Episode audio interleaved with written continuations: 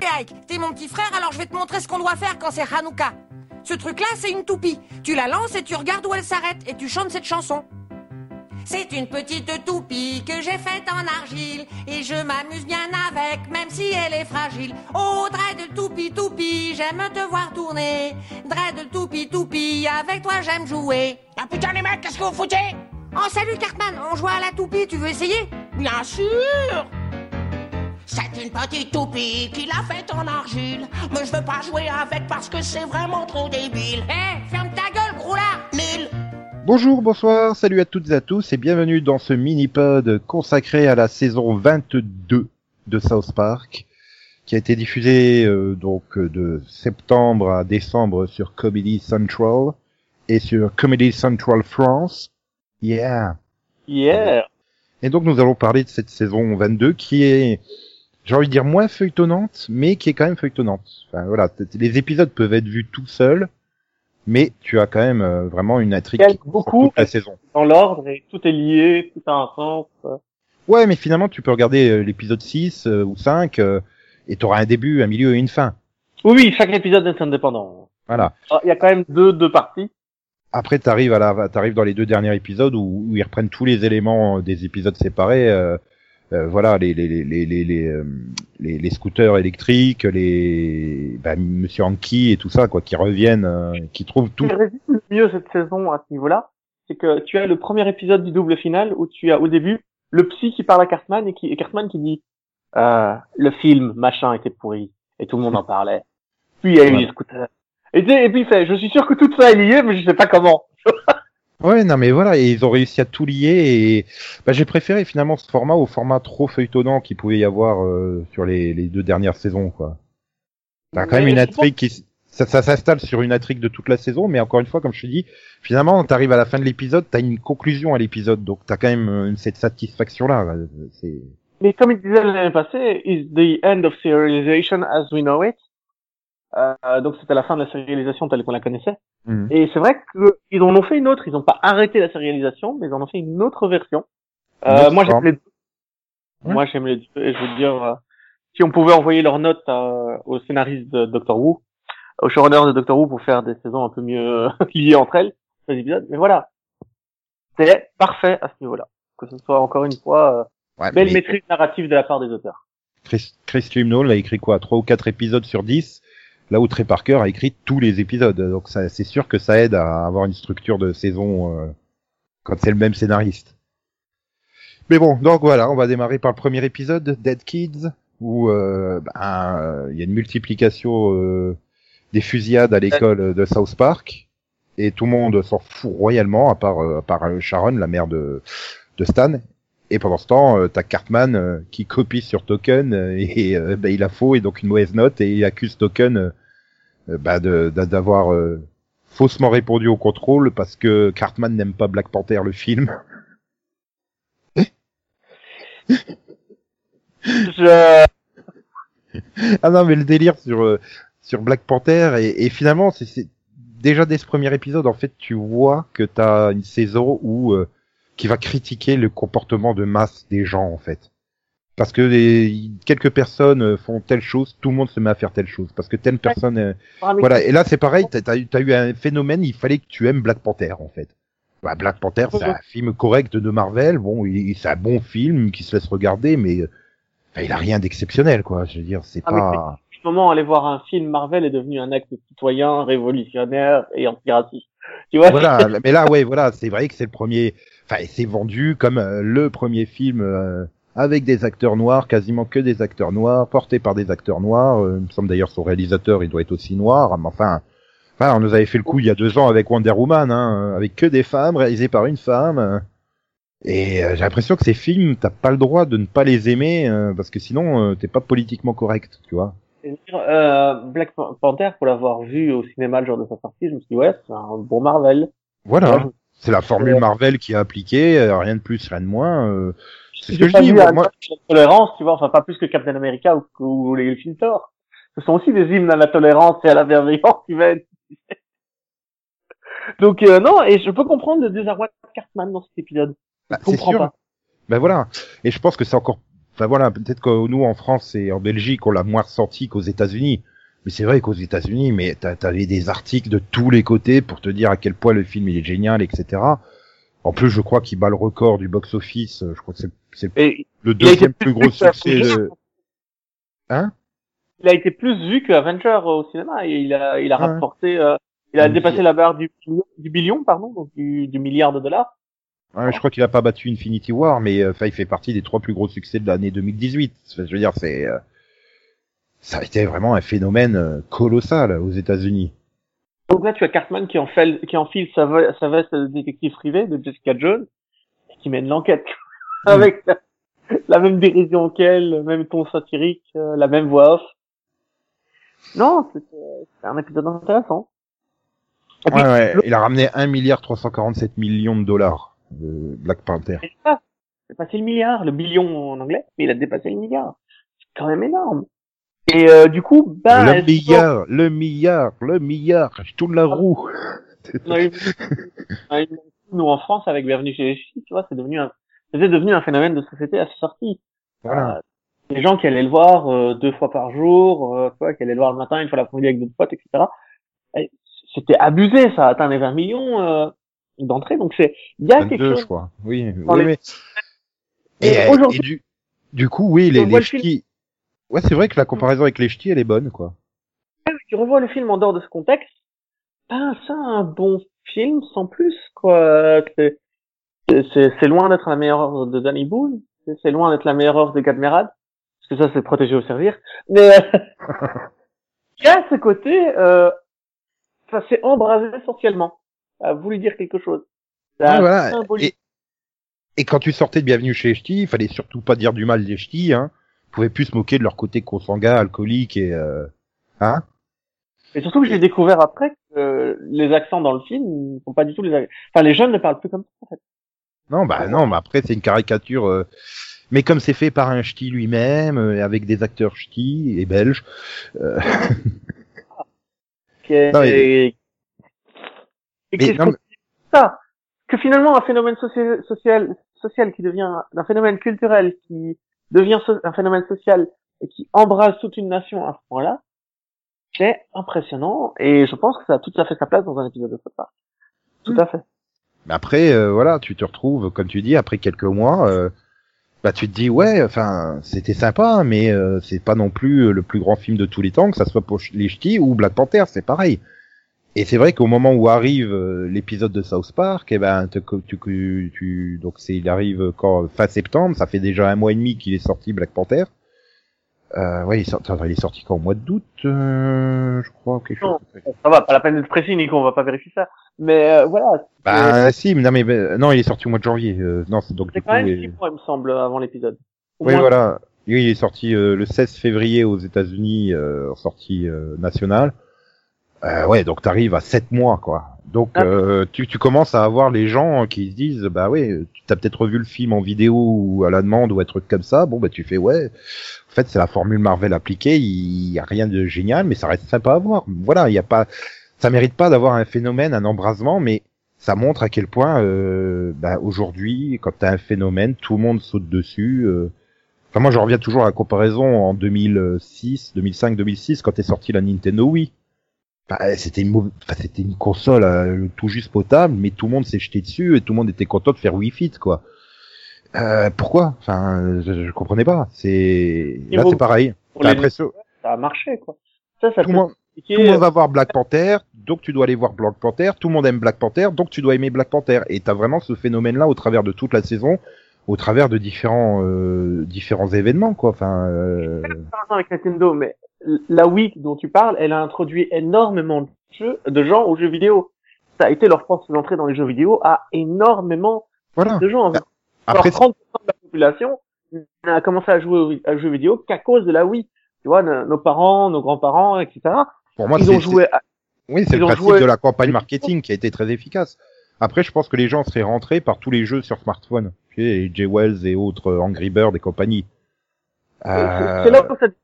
Est-ce que Bla- Black Panther a aussi marché, a autant marché parce que c'est un phénomène, c'est vraiment un bon, un bon film culturellement et qui raconte vraiment quelque chose, ou c'est juste parce que finalement, ça introduit beaucoup de gens au, à l'univers Marvel, en se disant, bah ouais, euh, qui ne se rendent pas compte que tous les autres films sont autant humanistes, sont aussi euh, porteurs de bonnes de bonnes valeurs, etc. Ah non, pour Black Panther, c'est la communauté noire qui s'est dit Hollywood reconnaît enfin notre communauté, nous offre enfin un héros positif euh, et euh, repré- représente les, la représente les noirs d'une- belle façon. Mais c'est faux. Enfin, je veux dire, tu- tu- il y a 20 ans, t'avais Blade au cinéma, qui était aussi un héros Marvel. euh. Enfin, je veux dire, t'en as eu premier des. film, de- mon premier film de super-héros, ça reste Meteor Man. Hein. Et Meteor Man, c'était un noir. c'est un de mes films, de- c'est un des premiers films de super-héros que j'ai vu bien avant Superman. Il s'appelle Meteor, Meteor Man, et c'est un, c'était un, un noir, un, un afro-américain, qui avait des pouvoirs à cause d'une comète qui tombait sur Terre et il récupérait les pouvoirs. Euh, ça me dit rien ce film, mais euh, mais Ah. après, tu, je veux dire, Blade, c'est un film Marvel très sympa, au même titre que Black Panther. Les deux films se regardent parfaitement. euh, donc pourquoi il y a eu ce phénomène euh, culturel autour de Black Panther euh, qu'il n'y avait pas autour de Blade? Bon, après, c'est sûr que le l'imagerie du Marvel Cinematic Universe joue beaucoup. Hein. Et après, euh, dans, dans l'épisode en lui-même, on se rend compte que, si je me souviens bien, Token n'aime pas le film. Ah non Mais il a pas le droit de le dire non plus, parce que voilà. euh. Ça, ça finit par je comprends ta douleur. Oui, non, mais après, t'es, t'es, c'est exactement ce qui s'est reproduit avec euh, Black Panther, ce qu'il y avait eu il y a deux ans avec Wonder Woman. T'avais pas le droit de dire du mal du film, t'avais pas le droit de dire que t'avais pas aimé, quoi. Alors que Parce les- que, oh là là, on met une, une réalisatrice à la tête d'un film avec une, une héroïne forte, bah là, c'est un réalisateur noir avec un héros noir fort, euh, parce que c'est pas politiquement correct. Et là, tu trouves que Strong Woman et, euh, et Principal PC trouvent parfaitement leur place dans la série, quoi. C'est vraiment le, le miroir d'aujourd'hui d'une société où tu ne peux plus rien dire parce que on trouve toujours que c'est politiquement incorrect. Et d'ailleurs, tu termines au dixième épisode où ils veulent faire annuler euh, le défilé des vélos, justement en jouant sur la carte que c'est discriminant, quoi. C'est Ouais, pas gagner. Et puis quand il dit pourquoi c'est discriminant, et t'as Catman qui fait parce que mais voilà, c'est ça. T'en arrives à un truc et tu fais mais pourquoi c'est pourquoi vous vous excitez là-dessus? Parce que le fait de poser la question, c'est que déjà tu discrimines. voilà. Et non, mais dans, dans cet épisode, t'as aussi l'autre partie. Donc sûr, si t'as encore quelque chose à dire sur la Panthère, sinon on passe à la non non, partie. euh, sur, sur le côté euh, le, le côté des fusillades, mais euh, c'est dramatique. Mais mais on vient de le voir avec la fusillade attentat à Strasbourg là du 15 décembre dernier, où finalement t'as un effet de de- de- d'habitude des gens face aux attentats, face à ces choses-là. Sauf que là, ça, South Park le pousse à l'ultra extrême quoi en fait. Que t'as les flics et une fusillade pendant que l'autre elle continue à faire ses cours dans la classe d'à côté, tu sais, euh, rien à foutre. euh, Et à la fin, euh, quand t'as le père qui est, le père qui est là, mais vas-y, avec des protections par balle. Je trouvais ça génial et qui décide de mettre. Alors la plus la plus belle critique, c'est quand il décide de mettre des gardiens de couloir armés. Je trouve Bah, non mais c'est la réponse de Donald Trump en fait. À chaque fois qu'il sort, il y a une fusillade. Bah si les gens ils avaient été armés, il y aurait pas eu la fusillade. Mais t'es taré mon gars. C'est- les de cette logique. Je veux dire, c'est. Mais mais là c'est pareil. Mais ce que j'adore, c'est à la fin de l'épisode. Tu sais, Sharon qui s'excite pendant tout l'épisode et puis euh, et puis le, le, le père qui arrive et qui dit mais Sharon lâche le truc au moment où t'as une fusillade qui est annoncée. Tu sais lâche. Ah oui, ah, je lâche, ça fait du bien et tout. Et c'est là que t'apprends, c'est votre fils, il a été tué quoi. Enfin merde. ah. mais Je merde, ils ont tué Stan, putain. Et puis tu démarres l'épisode 2, euh, non, non, il a juste pris une balle dans le bras, quoi, en fait. tu, euh, t'as entendu parler de cette histoire du prof qui s'était fait menacer avec un, un, un faux fusil en France. Oui. Bah Eh oui, ben, merci. euh, ils ont tourné euh, 10 jours dessus, BFM. ça. Non, mais le lien, c'est quoi que je veux faire ici? C'est que cette, cette femme, elle ne réagissait pas. La prof, elle ne réagissait absolument pas. Pour elle, c'était banal. Bah, ça- c'est parce que en tant que prof, au bout d'un moment, tu finis par te blinder et te, et euh, laisser ce côté, tu vois. Tu essaies de pas trop t'impliquer, de pas prendre pour toi. Un élève qui qui, atta- qui insulte un prof qui attaque un prof ici, c'est il attaque une institution, il t'attaque pas toi. Et tu, tu apprends à te distancier de ça. Et t'as la Ouais, même mais- chose qui arrive, mais avec tes propres enfants. Et je pense qu'on vit dans une société où on se déstabilise, dé- déshumanise de plus en plus pour ne pas avoir à souffrir. D'où la ça- Buddha Box. D'où la Non, mais on, on y arrivera tout à l'heure, mais, mais regarde en France, t'as eu les attentats en 2013, 2014, 2015, à chaque fois, derrière, t'avais euh, des jours de deuil national, euh, t'avais euh, des marches, tu vois, t'avais toute la vie politique qui s'arrêtait pendant deux jours, trois jours. Mais là, il y a eu Strasbourg. Enfin, je veux dire, le, mec est même pas arrêté que t'as déjà les, les politiques d'opposition qui sont en train de défoncer le gouvernement et l'action du gouvernement euh, par rapport à ça, quoi. Je veux dire, c'est devenu malheureusement banal et euh, bah là, euh, South Park le pousse à l'extrême et euh, c'est affolant parce que c'est vrai que finalement tu te rends compte que une bonne part pour une bonne partie des gens, c'est voilà, en même temps, t'avais les gilets jaunes en, France, enfin, t'as eu la manif, t'as plein de gilets jaunes. Putain, j'espère qu'ils vont pas nous faire chier pour la manif de samedi. Mais attends, il vient d'avoir deux, trois personnes qui ont été, qui, qui viennent de se faire tuer sur un marché de Noël, une dizaine de blessés, et toi, tu penses juste à ta manif de samedi prochain. Bah, je veux dire, il y, a quelque chose qui va pas. Et malheureusement, c'est ça, quoi. Enfin, super bien retranscrit dans les épisodes suivants, surtout, c'est qu'à chaque fois que tu voyais l'école, maintenant, tu avais la même musique qu'avant, sauf qu'elle est faite avec des, des balles, tu sais. ouais. Ah, puis tu vois plusieurs fois, euh, on fait une transition avec des voitures de flics avec les clignotants qui sont devant le, devant l'école, ils t'en parlent même pas en fait. Tu, tu, tu vas dans la classe. Banalise- Tu dis. On a ça dans nos vies, et du coup, on te banalise à l'écran, et on te montre que c'est stupide, qu'il y a quelque chose qui va pas, mais on est pourtant comme ça dans le monde réel. Moi, il y a une question qui m'a toujours intéressée quand, quand, quand tu es fan de comics, et en général, c'est toujours la même question qu'on te pose. Euh, on en vient toujours à en parler quand on est entre fans de comics, c'est pourquoi est-ce que les gens ne quittent pas Gotham si c'est une ville aussi dangereuse? Tu vois? Ce genre de Mhm. question qui a l'air, tu te dis, bah oui, c'est dangereux, il se barre. Oui, Euh, bah, tu, tu peux le poser aussi avec euh, avec le Sentai, quoi. Enfin, je veux dire, le monstre toutes les semaines, il détruit la moitié de la ville. T'as les gentils, ils en détruisent euh, tout autant d'immeubles en, en détruisant le, le monstre géant, tu sais, avec leur Megazord. Et pourtant, bah, la ville, euh, les gens sont toujours là, ils continuent leur euh, leur petite vie tranquille. euh.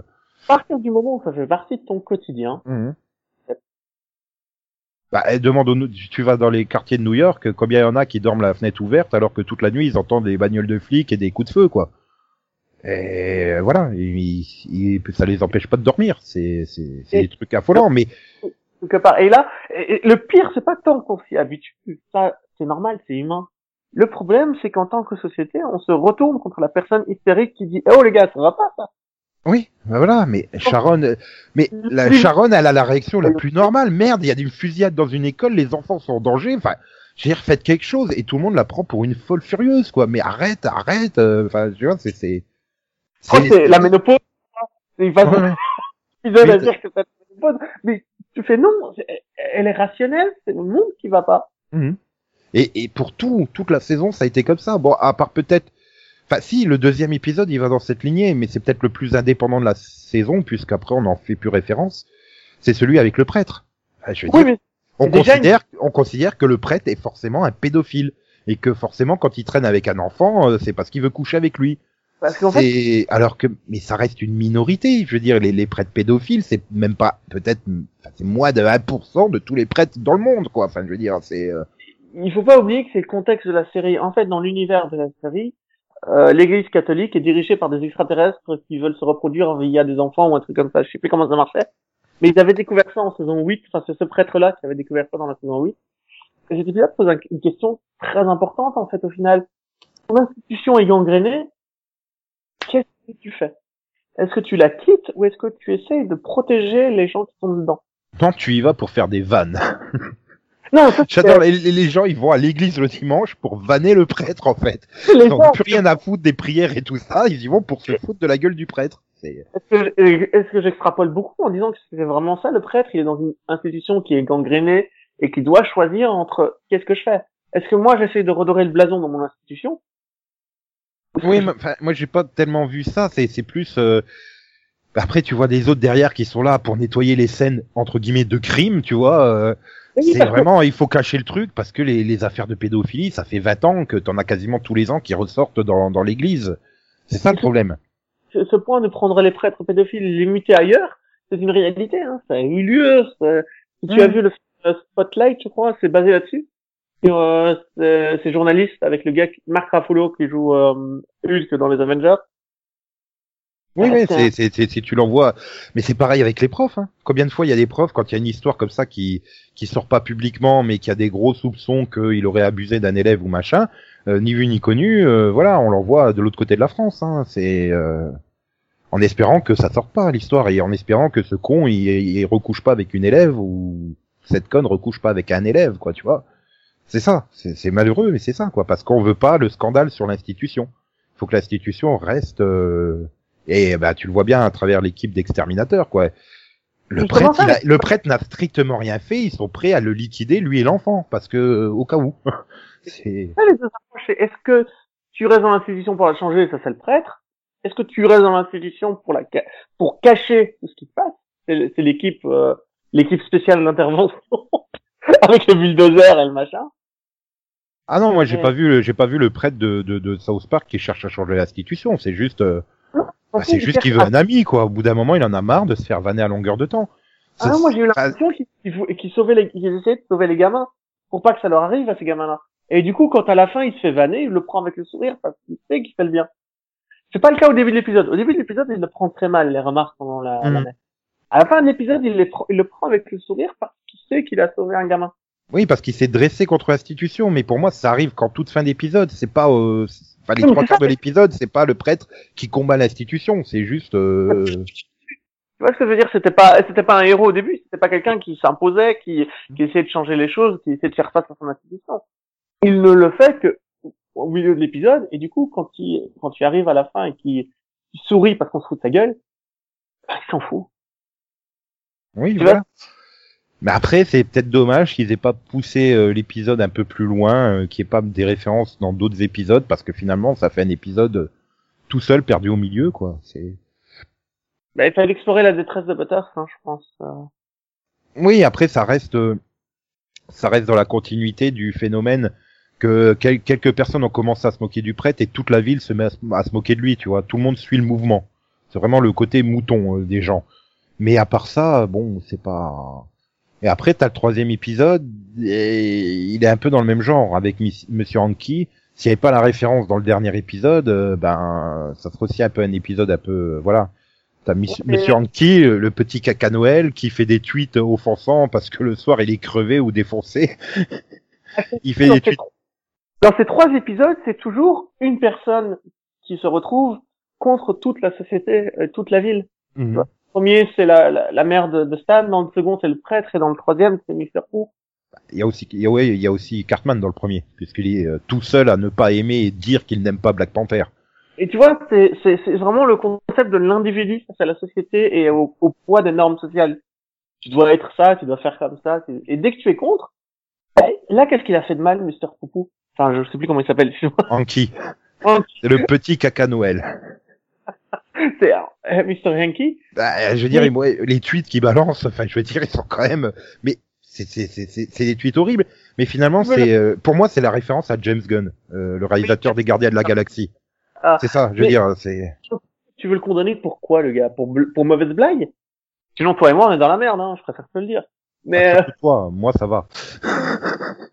je Le suis fait- tellement enfoncé dans la merde que je suis en dessous, moi. Maintenant, c'est bon.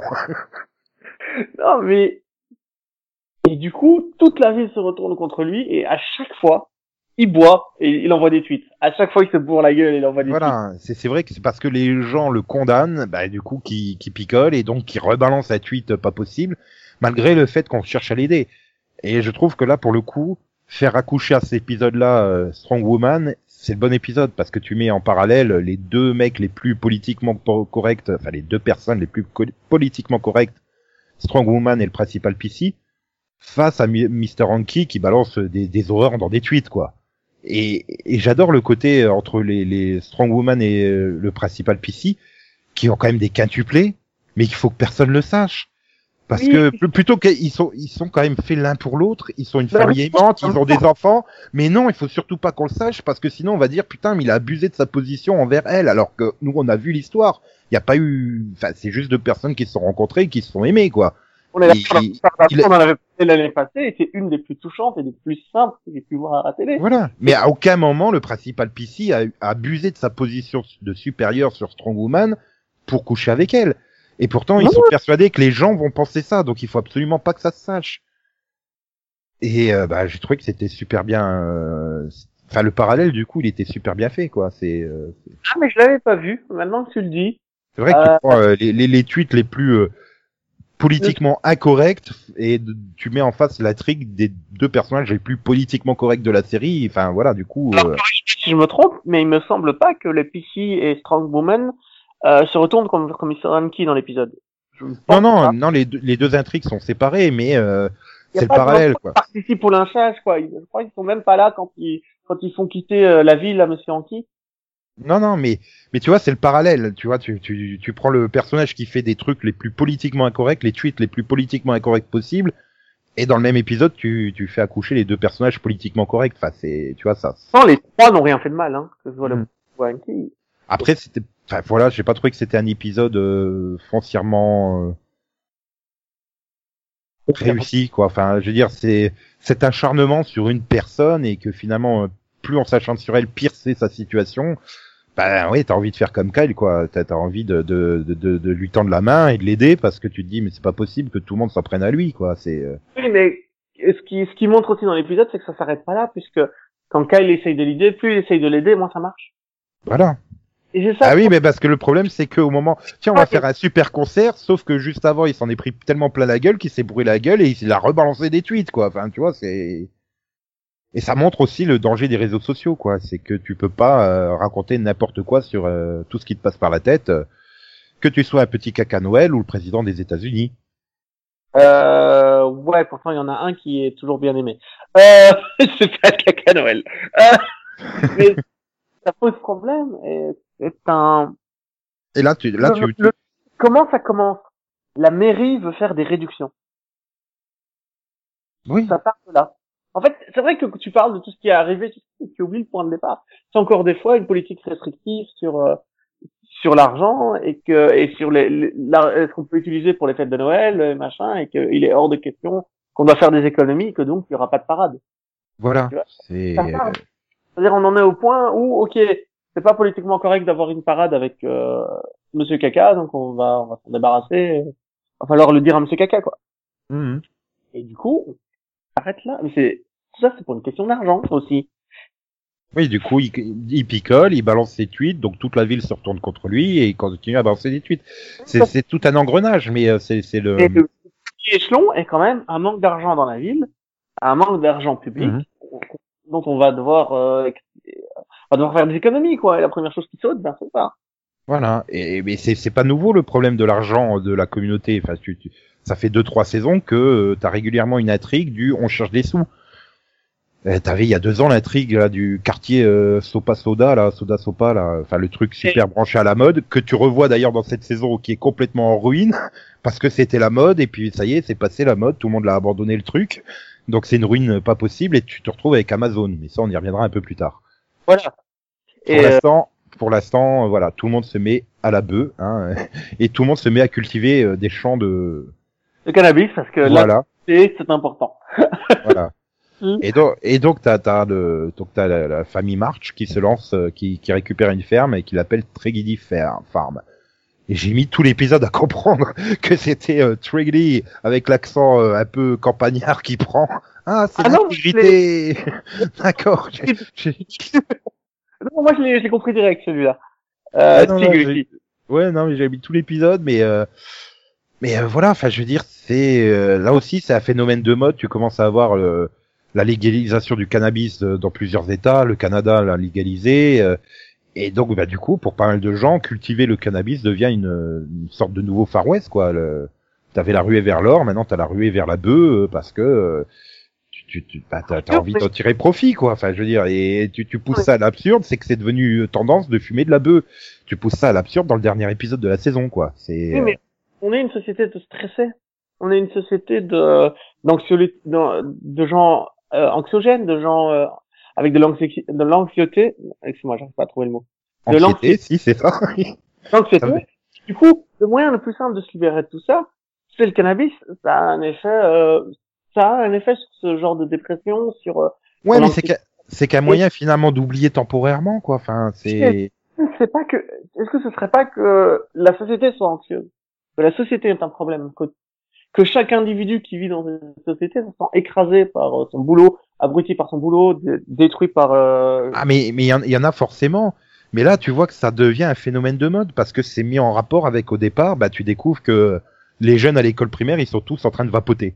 Parce Oui, qu'il y a un trafic de, de, de- il y a un trafic de vapoteurs, de vapotage. euh, Et voilà, parce que c'est le truc à la mode, donc tout le monde le fait, que ça soit euh, pour vapoter ou maintenant on est en train de rendre glamour euh, le cannabis. Alors que c'est quand même scientifiquement prouvé qu'une consommation prolongée de cannabis, euh, bah ça, ça a un impact sur le cerveau, quoi, et pas en bien. hein. donc, euh, ça reste quand même une drogue, il faut pas l'oublier. C'est euh, alors euh, Ça reste une drogue. au- autant le côté médical, je le conçois, parce que souviens-toi d'ailleurs, il y a quelques saisons, tu avais une intrigue du cannabis médical, et que tu avais justement d'ailleurs toujours Randy qui cherchait euh, et qui s'était retrouvé avec des couilles géantes parce qu'il voulait simplement fumer de la bœuf euh, médicinale, tu vois. Tu t'en souviens Oui, pas mais- de celle-là? Non, Où il se baladait avec ses deux gros couilles géantes et à bout d'un moment, il s'en servait quand même comme ballon sauteur de ses couilles géantes. quand j'ai quand j'ai vu les couilles géantes, j'ai. Ça, c'est le genre d'épisode que je passe. Hein.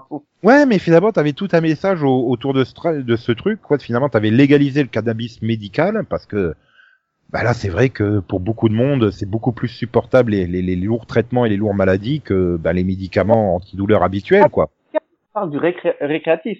Mhm. On est dans le. Là, c'est dans le récréatif. Hein. C'est plus Oui. du médical. Oui, mais et- fina- finalement, ça a été l'ouverture de la porte, le médical. Et euh, après, il y en a beaucoup qui ont dit, et il y a eu beaucoup de gens qui ont fait comme Randy avait fait, se trouver une excuse médicale pour aller en fumer légalement, hein, alors qu'il n'y avait pas de raison.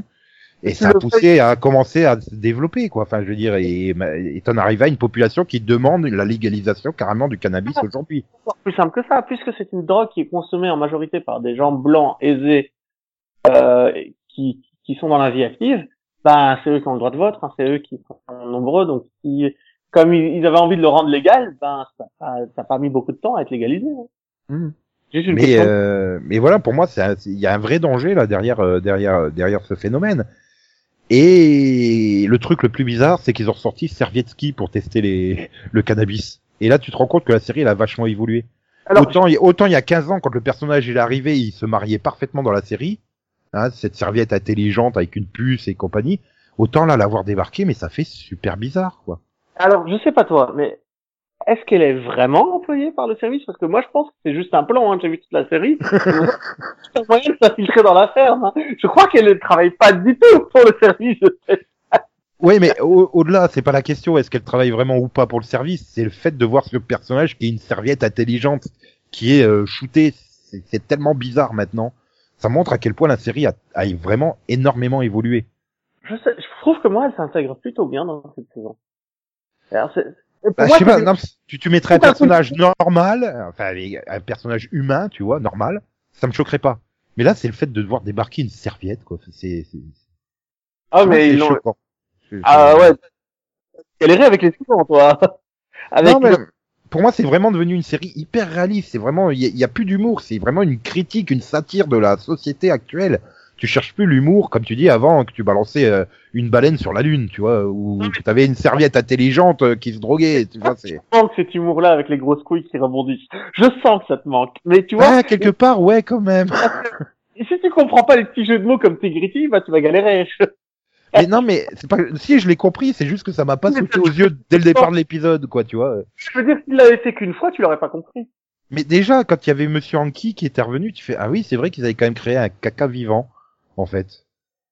Mais il y a 20 ans, quand ils l'ont créé, il y a 15-20 ans, ça passait.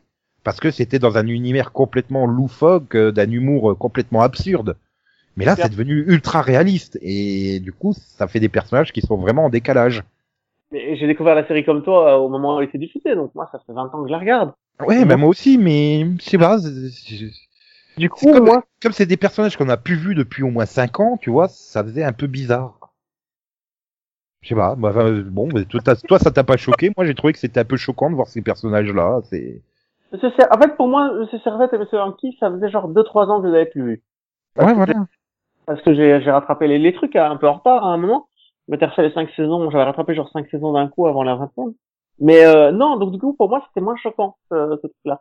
Parce que là, Monsieur Anki, euh, sa dernière apparition, elle doit remonter à fou. Euh, je sais pas, peut-être saison 12 ou 13, hein, euh, tu vois, ça doit être ça. Hein. euh. Oui, mais, euh, mais je sais pas, cette ferme, moi, elle me plaît. Je pensais qu'elle allait rester que, que- enfin, qu'elle allait disparaître à la fin de l'épisode, hein. Mais en fait, pas du tout. Et Stan qui est obligé de faire, je crois, une heure de, de transport en plus pour aller à l'école. Ouais. Ouais, mais c'est- du coup, ils sont dans la ferme à l'extérieur où tu vois que c'est ferme de culture de cannabis à côté de ferme de culture de cannabis à côté. euh, c'est ce que je dis, euh, la ruée vers l'or, vraiment. Où... C'est pire que ça parce que tu, tu te poses pas la question s'ils sont tous des fermiers, où est-ce qu'ils achètent leurs légumes? Non, mais c'est con, hein, mais on n'y pense pas, hein. Mais quand, quand Mais ils se les font livrer par Amazon. c'est c'est là que tu dis, mais dans, dans quel monde on vit? On a des hectares, des hectares de terre qui vont utiliser pour faire du cannabis, et que les gens qui travaillent dessus sont obligés d'acheter leurs propres légumes. Voilà, ils vont pas faire leur propre blé, leur propre carotte, leur propre tomate, mais euh, voilà. Ils sont pas là. Voilà. Ils sont- pas là pour ça. Et, et on arrive à un mi-saison, cinquième épisode, avec les scooters électriques qui apparaissent un peu partout euh, dans la ville. Et ils nous jouent euh, l'épisode façon, bah ça tombe bien, c'est pour Halloween, donc ils jouent vraiment le côté euh, horreur avec ces scooters qui apparaissent partout. Tu sais pas d'où ils viennent, tu sais pas ce qui se passe. T'as l'autre qui, s'en débarrasse en les balançant dans un machin et le lendemain matin ils sont tous à nouveau dans la ville. Je- ce que je vais dire n'est pas une blague, hein, mais je me suis rendu compte après l'épisode qu'il y avait des, des scooters à Bruxelles et qu'il y en avait partout et qu'ils étaient abandonnés. Enfin, des scooters de trottinette et qu'il y en avait partout et que... Ah, C'est pareil chez moi, c'est pareil chez moi. T'as des les vélos en libre service en fait. Tu sais, tu tu tu scannes avec ton application, tu prends le vélo et là où tu t'arrêtes, tu scannes que tu l'as pu et tu laisses le vélo là sur place. Et je vois des vélos comme ça à droite à gauche qui sont au coin de. marqué ces vélos et ces scooters avant l'épisode. Moi non. hein. Donc je sais pas s'ils étaient là avant l'épisode ou si ça... Si si, j'en avais vu juste avant parce que bon après, je suis dans un quartier où t'as pas mal de de- d'appartements avec des étudiants, tu vois. Donc euh, tu vois que c'est des étudiants qui les prennent. Mais t'es là, tu fais, tu tu sors de chez toi et t'as t'as un vélo comme ça qui est posé juste devant ta porte. Tu fais hein quoi? Tu sors de l'immeuble? Ou à vélo. Et il est là, et il reste là. C'est Euh, t'as presque l'impression qu'il va te fixer pendant 5 ou 6 jours. Et puis tout d'un coup, tu le vois, il a bougé de place. Il est sur le trottoir d'en face. Qu'est-ce qui s'est passé? C'est pas, j'ai trois scooters devant. Et à chaque fois ils sont déplacés, ils restent pas plus d'une journée. Hein. Non, mais ouais, il reste, deux- il reste comme ça 2-3 jours au même endroit. Puis tout d'un coup, ils ont bougé de 10 mètres, tu vois. Je pense que quelqu'un en avait marre de l'avoir juste devant la porte. Et il l'a pris, il l'a foutu un peu plus loin. Mais Et ils sont pas électriques, moi. C'est des vélos normaux. C'est... Mais, Et mais après, comme ça, ils sont là. Qu'est-ce qu'ils font là? Tout, Qu'est-ce tout, que tout, ça- tout. qu'est-ce que ça m'a fait du bien de revoir un vieil épisode d'Halloween comme j'en avais plus vu depuis très très longtemps. Moi, ça m'a rappelé Poisson Rouge euh, de South Park il y a très très longtemps. Euh, je pense que j'avais plus vu d'épisodes de South Park euh, horreur. Je crois que, bah oui, le dernier qu'ils ont dû faire, c'est celui avec les poissons tueurs euh, qui date de la saison 3 ou 4. Hein.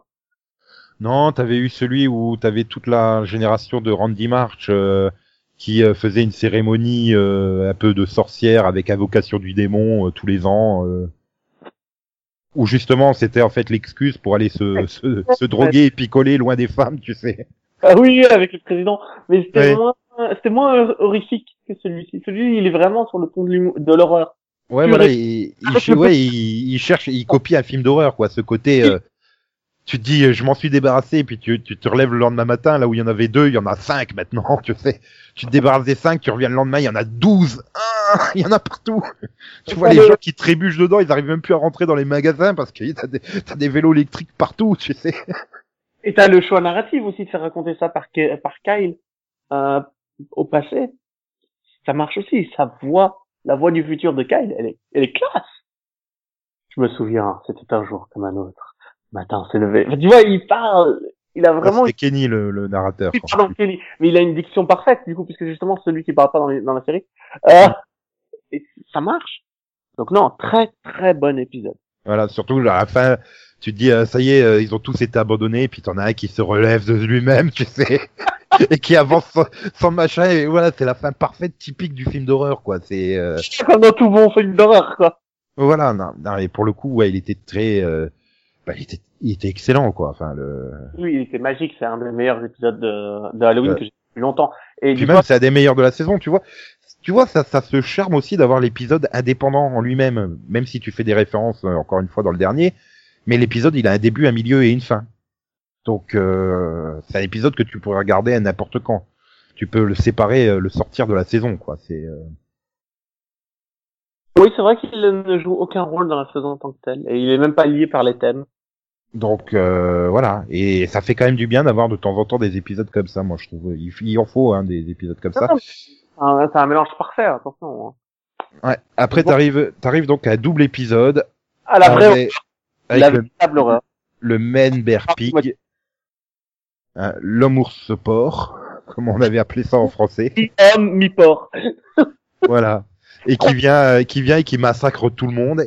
Et t'en reviens au même phénomène que bah, c'est- la scène du restaurant, elle est énorme quoi. Enfin le ah chérie, mais il y a l'homme au sport, il est derrière en train de tuer tout le monde. Mais non, c'est qu'une légende urbaine, on s'en fout.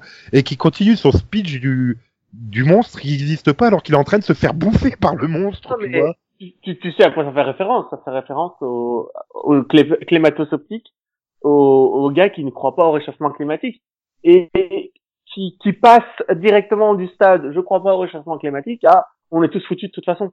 C'est ce Mhm. qu'il fait quand il se retourne et qu'il se rend compte qu'il est vraiment là. Et puis il fait bon ben s'il y a un ours mi machin, ben on va peut-être mourir. Hein. Voilà, de toute façon maintenant, euh, ça sert à quoi d'agir quoi C'est trop tard quoi. Tu C'est ça, ça sert à quoi d'agir? Genre, mais vraiment le, le, le, le discours de connard euh, qui en a rien à foutre. Euh, Voilà, l'égo- l'égoïsme. Et ben tu vois, mais euh, voilà, enfin les gens se font massacrer autour de lui. Ouais, bon, bah, pff, ouais, bon. bah, On le répète jamais assez, mais il n'y a pas une seule, pas une enquête scientifique euh, qui prouve, qui prouverait la non-existence du réchauffement climatique. Pas une. C'est-à-dire que tous les climato-sceptiques ne se basent sur aucune putain d'étude, absolument aucune, ou aucune étude certifiée en tout cas. Oui, voilà. Ou alors ils vont jouer sur le côté, ouais, mais euh, il y a 3000 ans, on avait connu une période de réchauffement climatique, puis une période d'ère glaciaire. Enfin, t'en as même qui t'annoncent que d'ici 2050, on sera à nouveau dans une période glaciaire. Euh, euh, attends, il faudrait peut-être encore des pôles.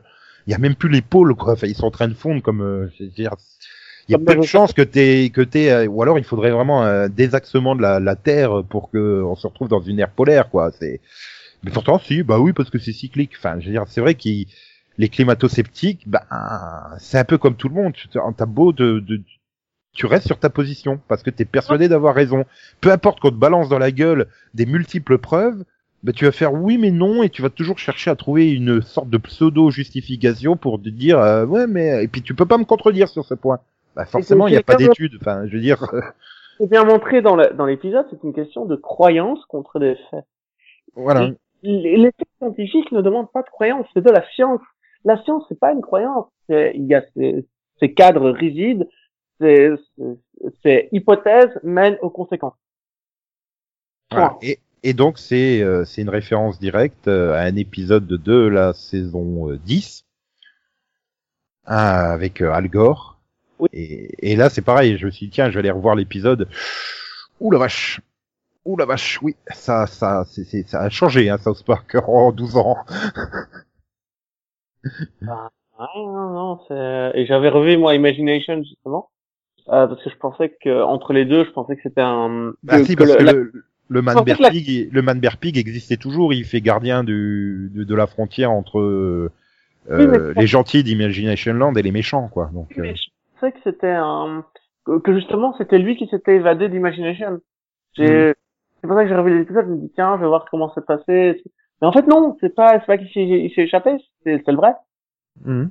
C'est le vrai. Et comment, comment est-ce qu'on, qu'est-ce qu'on sacrifie pour avoir notre bien-être aujourd'hui? Qu'est-ce qu'on a sacrifié hier pour être bien aujourd'hui?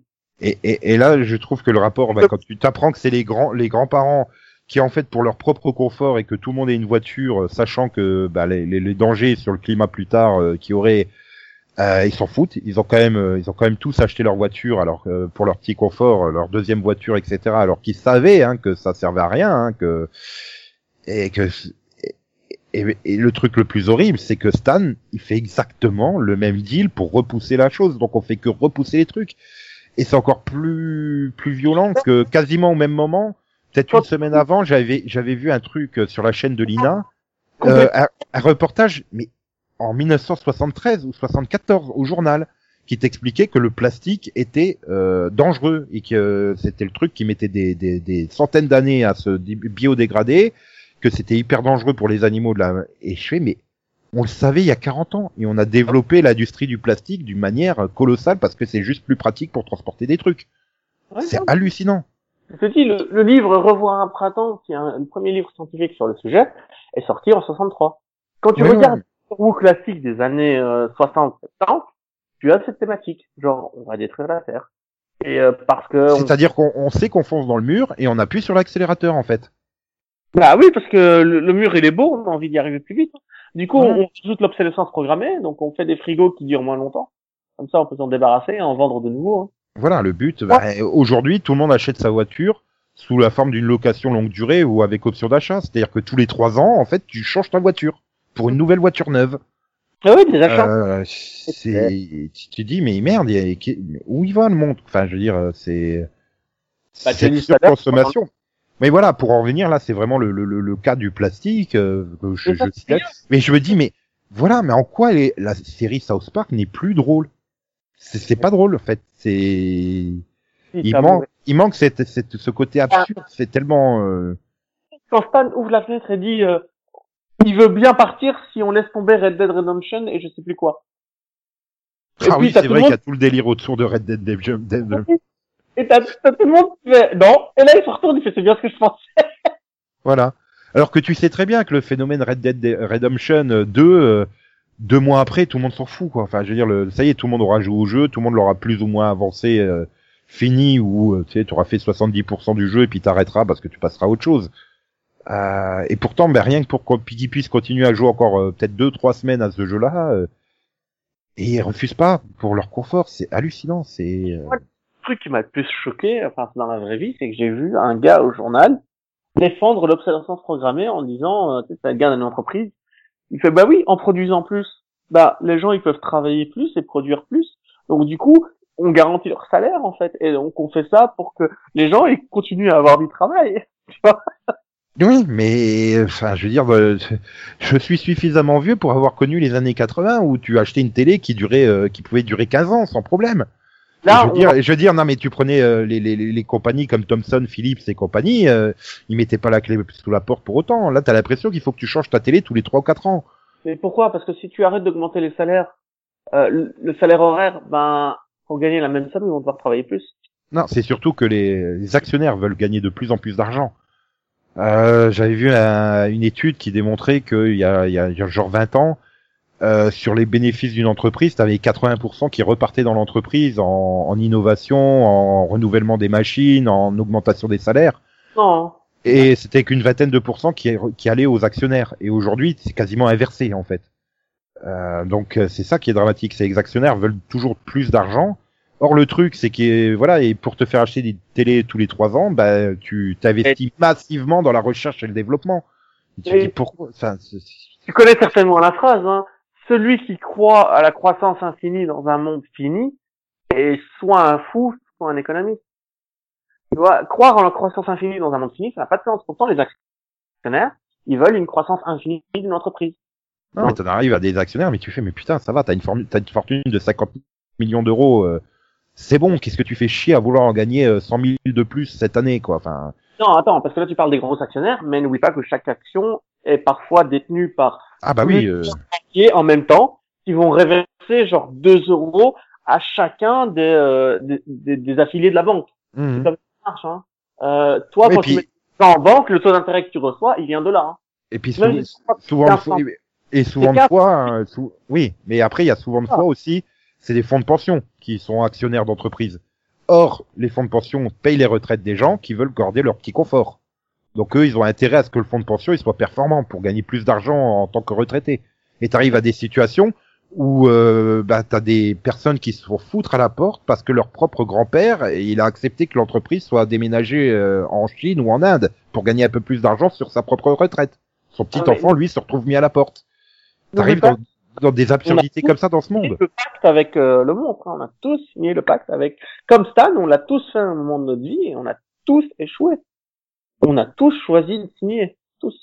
Oui, non, et c'est vrai que ça te fait pencher sur tes propres comportements euh, actuels, quoi. Enfin, je veux dire, ouais, tu pourrais donner, tu pourrais donner 10 euros là, c'est la bonne période. Tu pourrais donner 10 euros à, à un mendiant dans la rue et tu vas faire ah bah non, je vais garder mes 10 euros parce qu'avec ces 10 euros là, je vais aller m'acheter une figurine de de ci ou de ça ou un jeu en occasion ou je, un coffret DVD. Enfin, tu vois, un Ah, truc pour ton plaisir immédiat plutôt que d'aider quelqu'un qui est dans la merde et qui a pas, qui a, qui a rien pour manger. Je trouve que là, t'es encore beaucoup trop cynique parce qu'il y a encore moins cynique. C'est juste, je vais garder mes 10 euros parce que ma télé sera cassée la semaine d'après, parce que ma, mon ordi sera cassé la semaine d'après, parce que la batterie Ouais. de mon GSM est lâchée. Et que j'aurais mais ouais, t'es t'es dans cette logique-là du. Oui, mais quand je te dis 10 euros, tu vas pas acheter une figurine à 10 euros. Tu vas la- l'accumuler.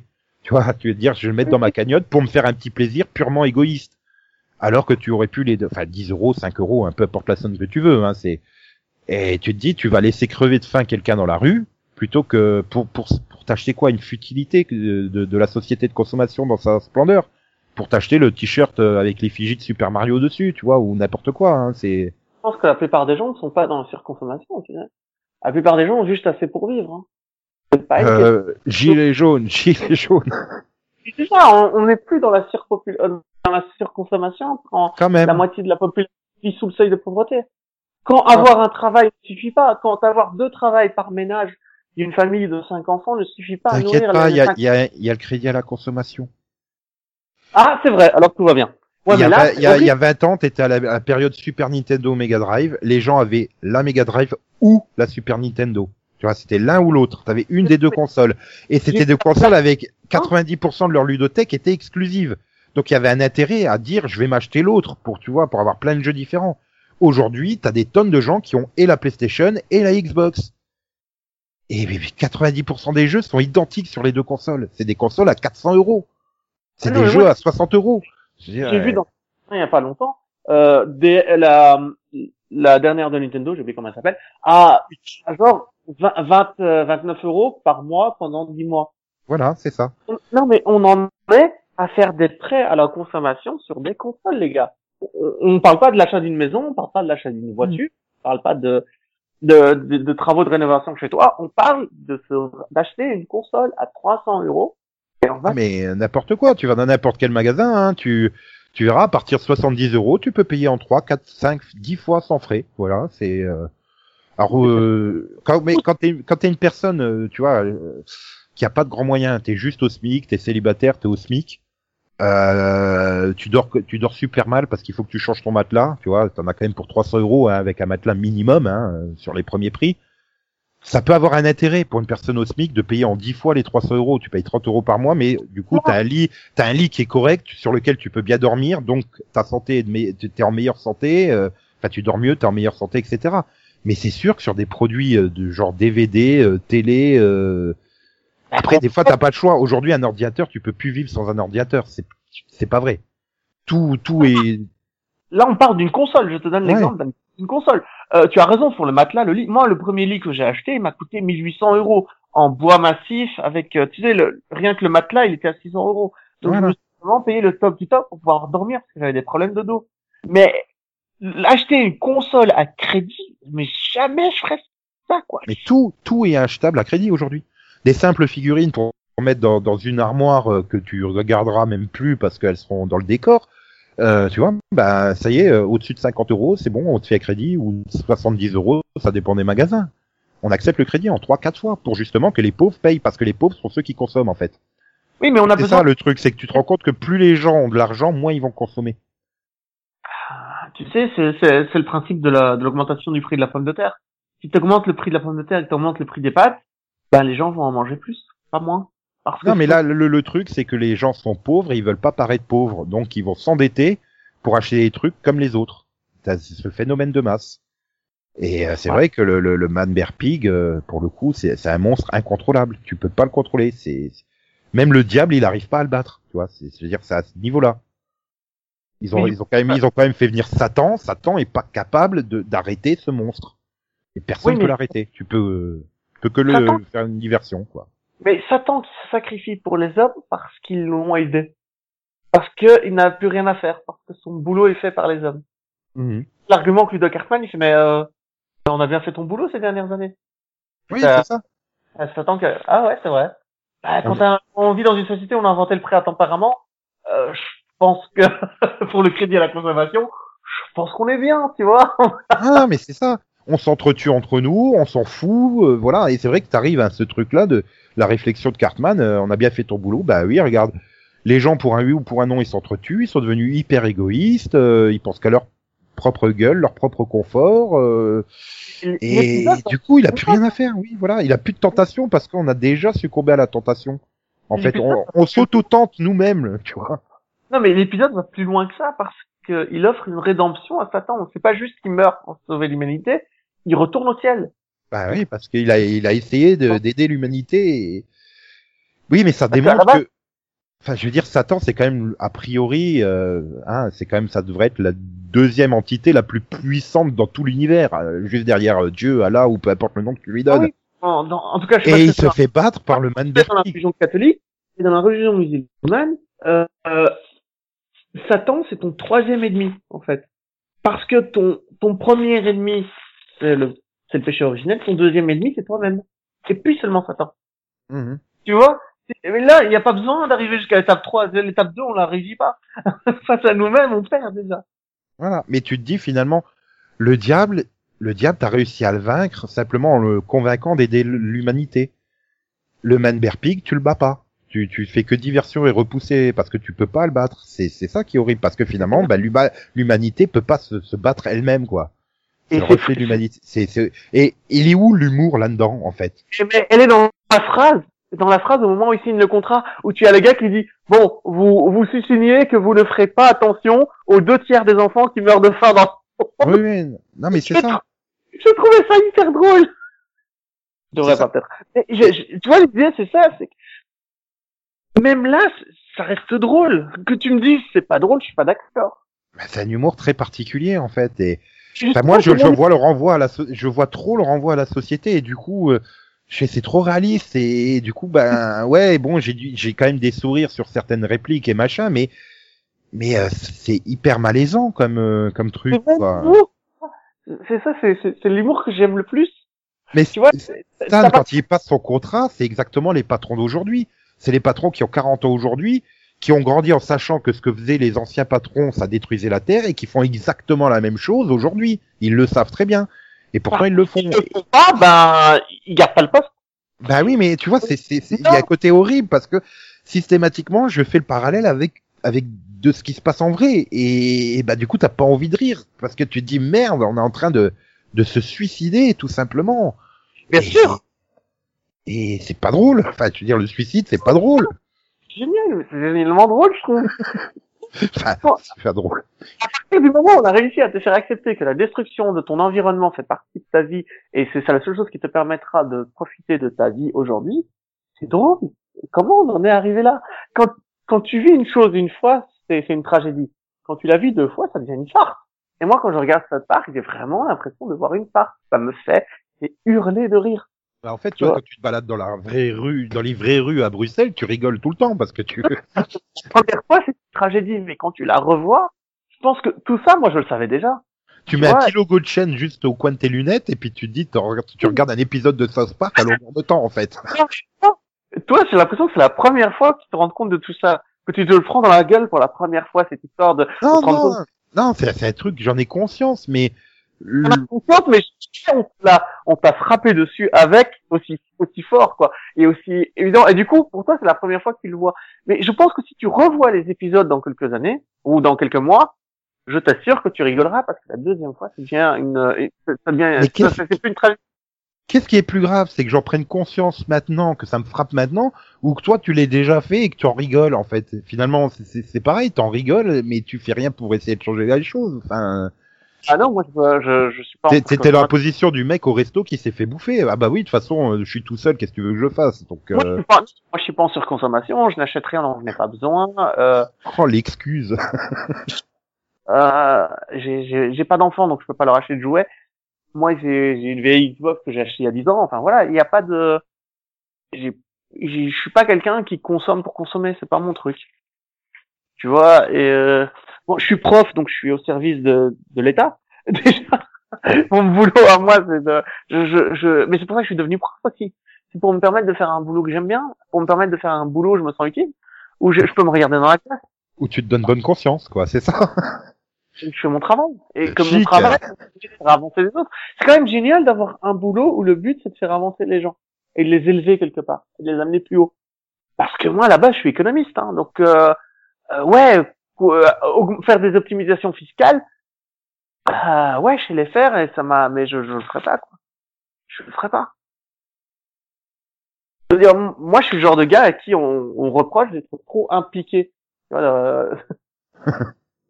C'est du coup et, et- mes supérieurs me conseillent de me détacher de tout ça de mes élèves et de ne pas le prendre personnellement. Mais voilà, c'est le genre de société dans lequel on vit. Mm. Surtout, ne vous attachez pas, surtout ne n'y mettez pas de passion et tout, c'est dangereux pour vous. tu Et, vois, et- arri- et arrive l'épisode 8 où finalement qui te dit qu'il faut te couper du reste du monde pour vivre dans ta petite bulle. voilà, prends- achète ta Bouddha Box et tu seras bien. Là, tu vois, par contre, j'en ai rigolé parce que il pousse le truc vraiment dans l'absurde. J'ai trouvé je- le, le côté. Mais c'est vrai que finalement, observe les gens, fous-toi dans un endroit public où il y a des, il y a des files d'attente ou des ch- choses comme ça, et tu verras qu'il y a personne qui, qui, qui se regarde. Ils sont tous sur leur téléphone portable dans leur petit monde. Et euh, si t'as le malheur de venir poser une question du genre, euh, tu sais, euh, bah, euh, c'est où le guichet machin ou est-ce- mais les gens, c'est limite s'ils te tapent pas parce que t'as osé leur poser une question et les déranger, quoi. Enfin, je veux dire. euh, ça va, t'es en train de jouer à un jeu sur ton téléphone portable euh, ou t'es en train de de lire des trucs stupides sur Facebook. Enfin, je veux dire, il arrive à un moment, tu, tu peux prendre de 20 secondes pour dire euh, le guichet B, il est par là-bas. Tu vois. euh. Oui, oui. Et mais euh, c'est le concept. Je veux dire, euh, moi, quand je suis dans ce genre de situation, j'aime bien faire des blagues avec le gars juste derrière moi quand je suis dans une file d'attente ou ce genre de choses. Bah, je suis rarement sur, je, suis- je suis moins sur mon GSM. Facebook, ça m'intéresse moins. Par contre, je suis sur Skype parce qu'on on est sur Skype ensemble et on communique souvent là-dessus. Mais euh, Ouais, mais tu vois, il y a ce truc. Mais combien de fois tu, tu vois les gens, ils arrivent. Bon, la personne est en train de, d'être- de, de, payer, tu vois, à la caisse. L'autre, il arrive, il pose ses affaires, il sort le téléphone portable. Mais je fais, ça va, dans 30 secondes, ça va être à toi. Pourquoi tu sors le téléphone portable? Enfin, t'en arrives à ces trucs-là. Et sur un justificatif d'anxiété, ce que tu disais tout à l'heure, que finalement, on est de plus en plus euh, stressé, anxieux et autres, et qu'on veut se couper. Alors autant, bah, tu vois, Oui. je reste persuadé que si tu as ri, ri pendant cet épisode, c'est parce que pour toi, c'était comme si tu voyais l'histoire une deuxième fois. Comme si pour le mais, coup, mais non, mais c'est poussé à l'absurde. Je veux dire, les mecs, ils conduisent en voiture avec un carton sur la... Déjà, rien que le fait pour se couper du monde, tu fous un carton sur ta tête pour être avec ton téléphone bien isolé. Déjà, en soi, c'est ridicule. Après, derrière, ils poussent le truc. Les gens, ils conduisent en voiture avec leur boîte, ils écrasent des gens, ils continuent à rouler, ils s'en foutent royalement, quoi. Je veux dire... euh, Et, et c'est là, t'arrives au truc, c'est les parents. Les parents, c'est peut-être les personnes les plus stressées au monde quand t'as des, des jeunes bébés. Hein. On demandera à Delphine si elle est pas stressée. Hein, tiens. Non, mais j'ai un tuplé. Là, Non mais voilà, mais ils en viennent à, à se foutre une Buddha box pour se couper de leurs propres enfants. Et tout d'un coup, ils se rendent compte, mais les enfants, ils ont disparu. Où ils sont passés Enfin, je veux dire, voilà, c'est... Et sont devenus des superstars de la musique. encore plus fondamental que ça, et on reviendra au star de la musique tout à l'heure, mais c'est encore plus fondamental que ça parce qu'ils ont réussi à te faire vendre, à te faire acheter une boîte en carton où il y a juste un autocollant Buddha Box dessus. voilà.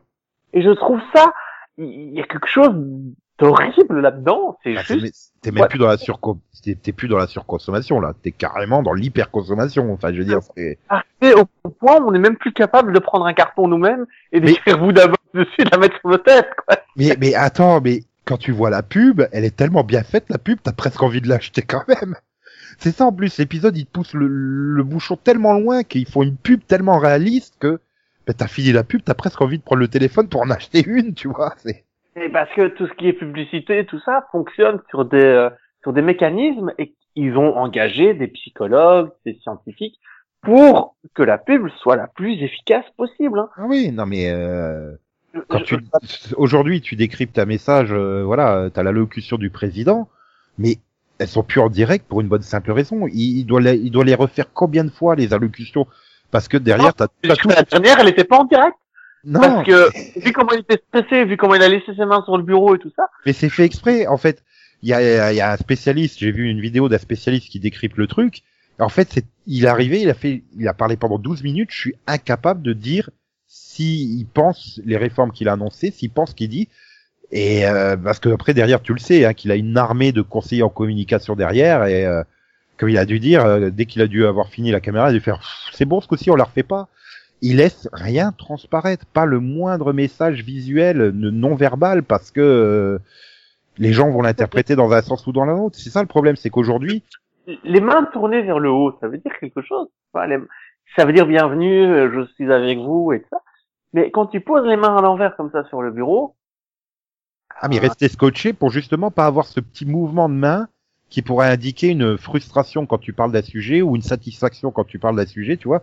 mais alors, ça. vois, les moindres micro-gestes, les moindres micro-gestes trahissent ta pensée. On a poussé l'analyse tellement loin des gens, des comportements, des mi le, le moindre micro euh, micro euh, clignement d'œil veut dire quelque chose.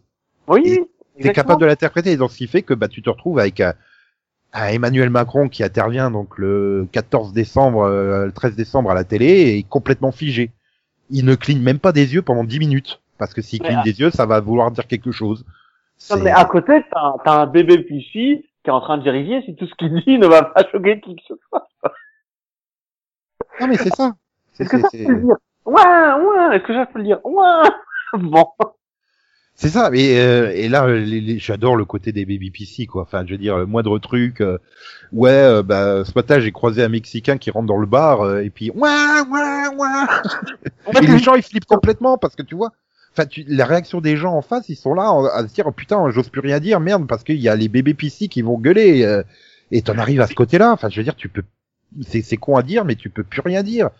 Et ces mêmes personnes, la plupart qui sont euh, un PC à fond la caisse, ça va être des gens qui vont te dire mais euh, Coluche c'est génial, les inconnus c'est génial, euh, le Luron c'est génial, mais revois leur sketch, ils étaient hyper euh, politiquement incorrects. C'était justement ça qui a fait que c'est devenu des, euh, des super. après le truc c'est que quand ils prenaient un sujet, ils y allaient à fond la caisse, c'était politiquement incorrect, sauf que ils se privaient, ils y allaient sur tous les sujets. Ils s'acharnaient pas sur les noirs, ils s'acharnaient pas sur les asiatiques, ils s'acharnaient pas sur les politiques. C'est tout le monde en prenait autant dans la gueule quoi. Le problème que j'ai avec la, la scène du one man show français, c'est que c'est toujours sur les mêmes sujets, tu sais, la différence homme-femme. Euh, euh, Mais Laurent. imagine, imagine le sketch des inconnus, les envahisseurs aujourd'hui. Bonjour, monsieur Vincent. euh, il, il aurait cartonné. Je suis pas sûr qu'aujourd'hui il passe à la télé. C'est- Enfin, je veux dire, c'est. Non, il passe Il était créé aujourd'hui parce qu'aujourd'hui il passe dans les best-of. Il y a le côté nostalgie. ah, Qu'est-ce que c'était bien les inconnus et tout ça.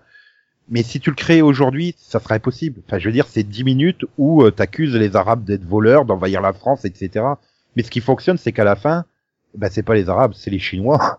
Mais, mais après, je, je, tu sens de la bienveillance en regardant, je sais pas, je pourrais pas l'expliquer d'où vient la bienveillance quand tu regardes le, le- ce genre de sketch à l'époque, et même maintenant. Il y a, y, a, y a quelque chose de, bah écoute, on tape sur tout le monde de façon égalitaire, les gars.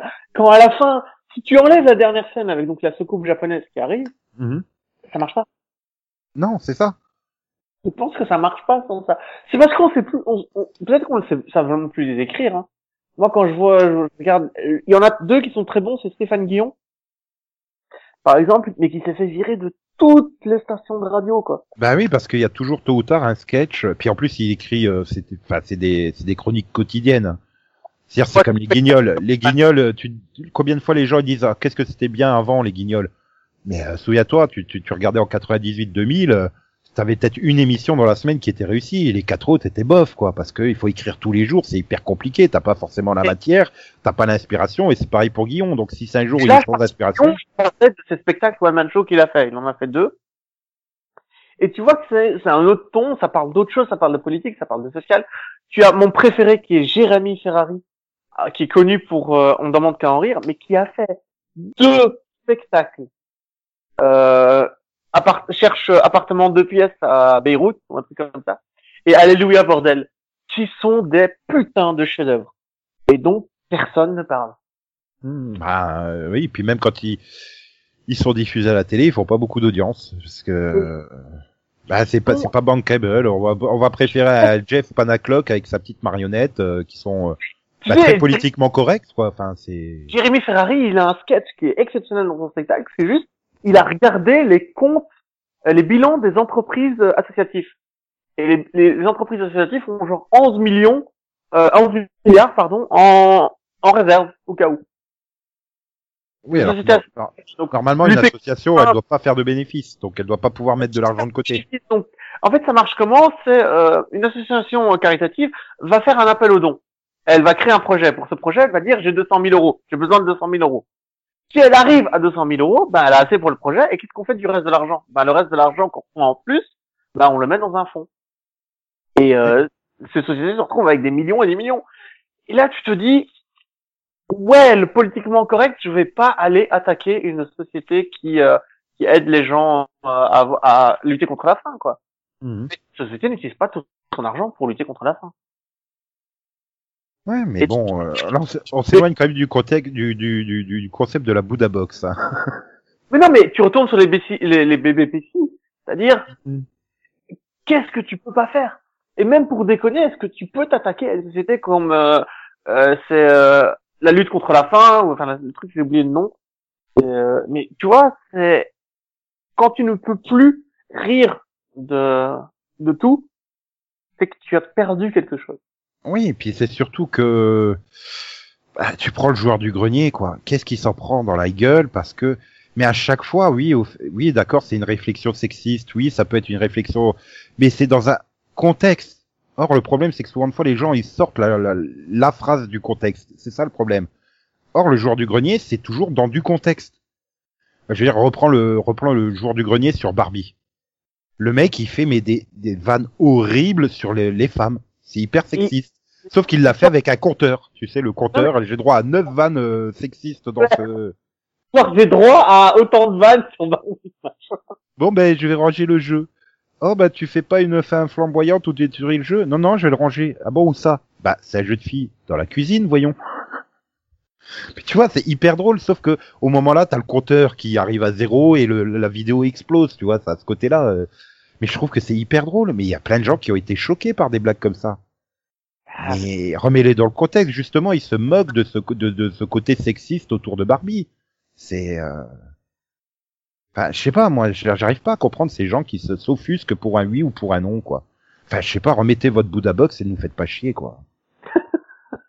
Oui, parce que vous avez des problèmes d'anxiété, alors mettez votre Vodavox sur la tête et Non, mais sou- souvent de fois, je vois des gens, mais je me dis, mais merde, euh, branle-toi un coup, quoi, dans ta vie. Je sais pas, euh, ils sont tellement stressés, machin, qu'ils veulent, ils veulent emmerder les autres, tout simplement, quoi. Mais c'est pas de ma faute si t'as une vie de merde. euh, pourquoi tu devrais pourrir ma vie si ta vie elle est pourrie euh, Je veux dire, euh, ah, je sais que chez ma mère, voilà, il y a un voisin. euh, je sais que sa vie elle est pas géniale, hein, mais arrête de vouloir nous pourrir la nôtre en faisant chier avec tes voitures. Putain, le mec il peut se garer devant chez lui, non non, il va venir se garer devant chez ma mère ou devant chez le voisin de l'autre côté, tu sais. Mais pourquoi tu te gares pas devant chez toi C'est- c'est- Ou alors il va prendre une place et demie en se garant, tu vois. Comme ça, tu peux Ouais. pas mettre une deuxième voiture. Mais arrête de faire chier le reste du monde, quoi. Je sais pas, euh, arrange ta vie au lieu de pourrir celle des autres. Non, ma vie est pourrie, donc celle des autres doit être, pour- doit être pourrie. C'est ça, j'ai l'impression que. Euh, ce qu'on appelle le dénivellement, le dénivellement par le bas, tu vois, c'est le nivellement par le bas. Ouais. Et au final, on, on finira par être tous pourris si on continue dans cette tendance-là. Oui, mais ah bah après, qu'est-ce que ça pousse? Eh ben, t'as envie de le faire chier aussi quand tu peux le faire chier. Là, combien de fois, bah, euh, je suis là, ma- moi j'ai une voiture, ma mère a une voiture, bah, elle part quelque part, bah, je fous la voiture au milieu. Comme ça, personne peut se garer. Quand elle revient, je ravance la voiture et elle peut se garer. Parce que sinon, des fois, elle se retrouve à se garer euh, dans la rue d'à côté parce qu'il y a plus de place. Tu vois, c'est des trucs comme ça. Juste parce que le mec, il s'est mal garé. Puis tu peux pas aller lui dire, dites, vous allez bouger votre voiture pour la garer correctement. Il en a rien à foutre, quoi.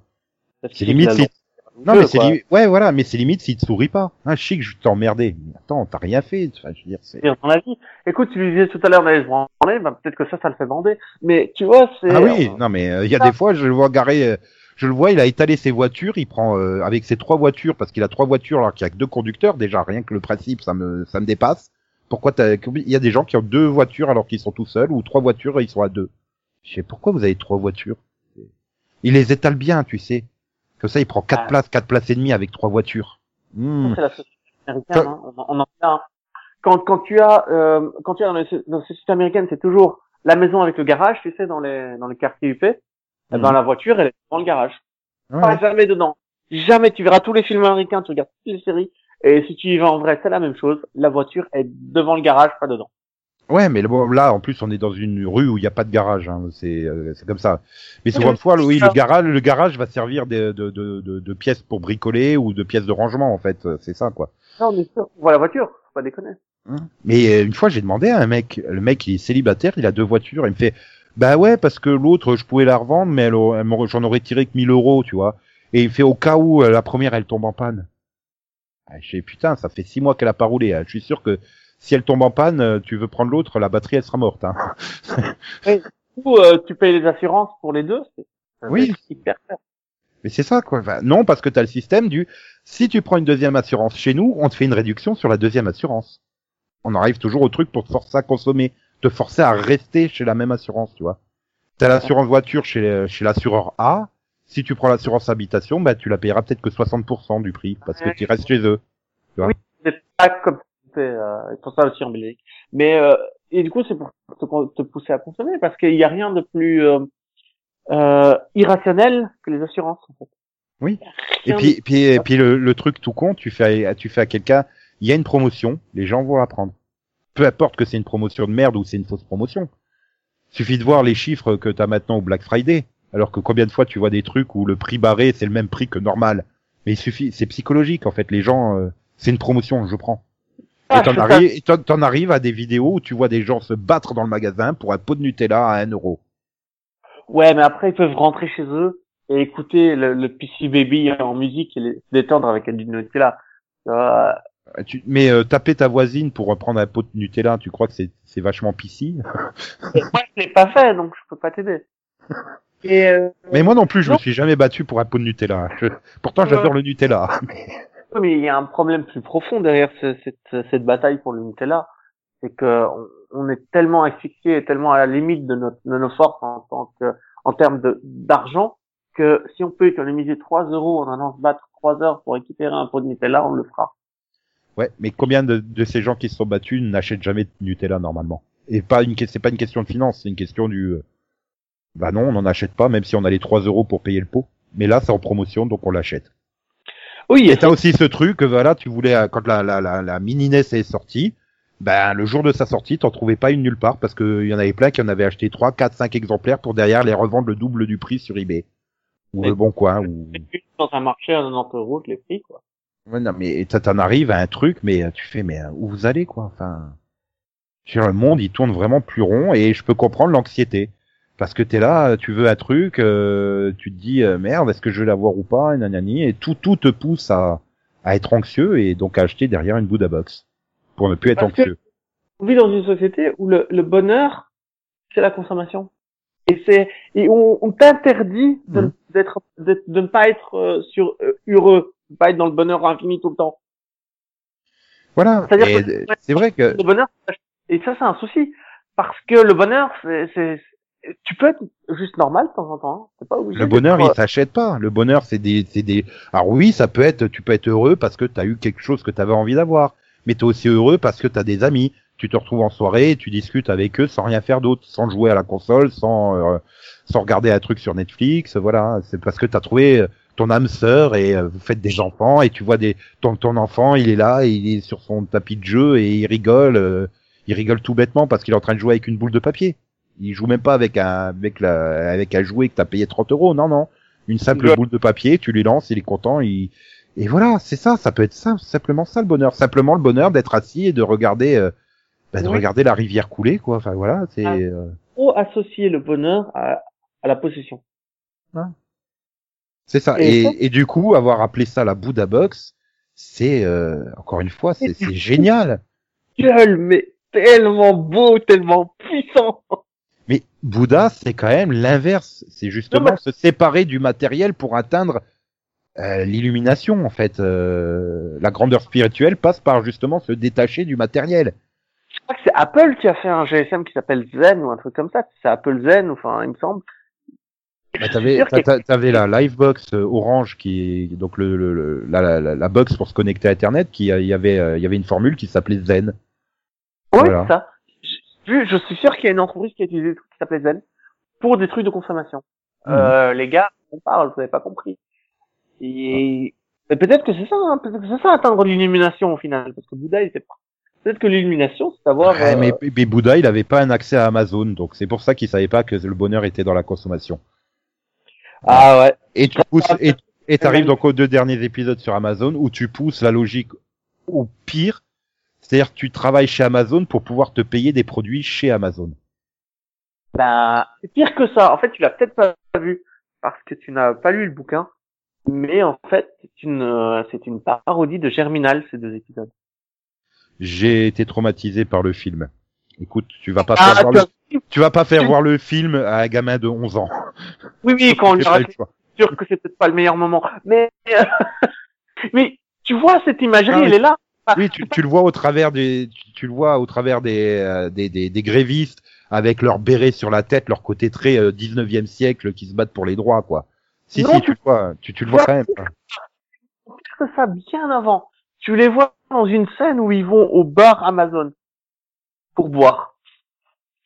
Et ça, c'est le, c'était le concept de ces villes euh, minières où euh, le bar euh, appartenait aussi à la concession minière. Tu Mhm. vois? Donc du coup, non seulement on payait La ville, euh, la ville appartenait à la concession, tout appartenait. Oui. Et tu, tu le vois à la fin, tu le vois à la fin dans le deuxième épisode où ils vont voir le maire et ils se retournent, c'est le patron d'Amazon. voilà, dès que je vois cette scène, euh, dès que je vois cette scène au bar où on dit que c'est le bar Amazon, tout de suite j'ai compris à quoi ça faisait référence. Mhm. Et euh, Mais tu vis Amazon, c'est ça. mais c'est pire que ça, on te donne de l'argent parce que tu travailles chez Amazon et cet argent revient directement après. Voilà. que tu vas le consommer, tu vas l'utiliser dans les produits Amazon et au bar Amazon aussi. Et en plus, t'as la scène où les enfants se promènent dans la ville en disant, euh, tu sais, quand- dans le deuxième épisode, quand c'est déprimé, et tout est fermé. T'as remarqué ça? Tous les magasins sont fermés. Oui, parce que tout le monde achète sur Amazon maintenant. C'est ça le problème. C'est qu'Amazon, bah tu peux, tu peux acheter des couches culottes et tout ça. Amazon à la base c'était que des produits culturels. Oui. Donc euh... et euh, aujourd'hui, euh, voilà, et tu te fais livrer à domicile par drone. Enfin, c'est des trucs euh, hallucinants quoi.